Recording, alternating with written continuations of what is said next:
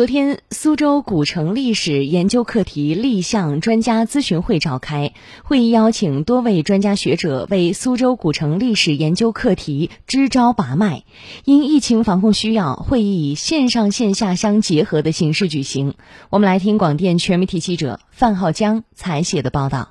我们今天是看苏州到处都是古迹，但是史迹地下的很少。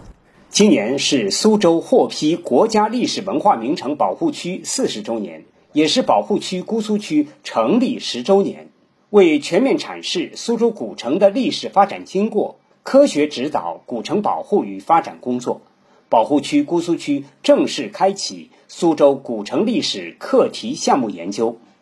浙江大学艺术与考古学院教授、原南京博物院考古所所长林留根。就是苏州本身就是它的这个江南的文化的特色是非常鲜明的，这种特色呢，它是有传承的，它从史前一直传承到明清时候，所以说延续到现代，所以说要紧紧扣住这些东西来做这个苏州的城市文脉。咨询会上。各位专家学者就研究课题的主题名称、课题方向、路径方法、团队要求、研究成本、过程管理、成果质量标准、成果展示与宣传等内容进行了交流发言，为研究苏州城市发展的历史、实现苏州地区文明发展序列的完整性，进而开展历史文化保护奠定了基础。南京大学博士生导师、原江苏省文旅厅副厅长。南京博物院院长龚良，那么按照这次这个课题的要求啊，我们一个是要把我们苏州古城这几年的考古成果给它进行梳理，并且能够把古城的各个历史阶段的这个城市的空间能够做很好的体现。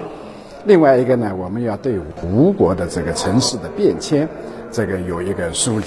同时呢，又对吴国城市变迁当中特殊的苏州城从古到今的起源发展要做这么一个梳理。我想这样的研究，呃，在我们这个整个就是城市的考古过程当中啊，还是一个非常重要的一个课题。特别是对苏州来讲，它其实是又是能够研究我们长江文明、江南文明的一个重要的内容。据介绍，这个项目将于七月份立项，八月份正式进入研究阶段。计划利用两年时间，形成苏州古城考古成果整理与研究、吴国城址变迁研究两个课题方向的研究成果。姑苏区范围内共有各级文物保护单位、控制保护建筑四百三十八处，总量占到苏州大市不可移动文物体量的百分之四十一点六，不可移动文物单体数量和密度均在全国名列前茅。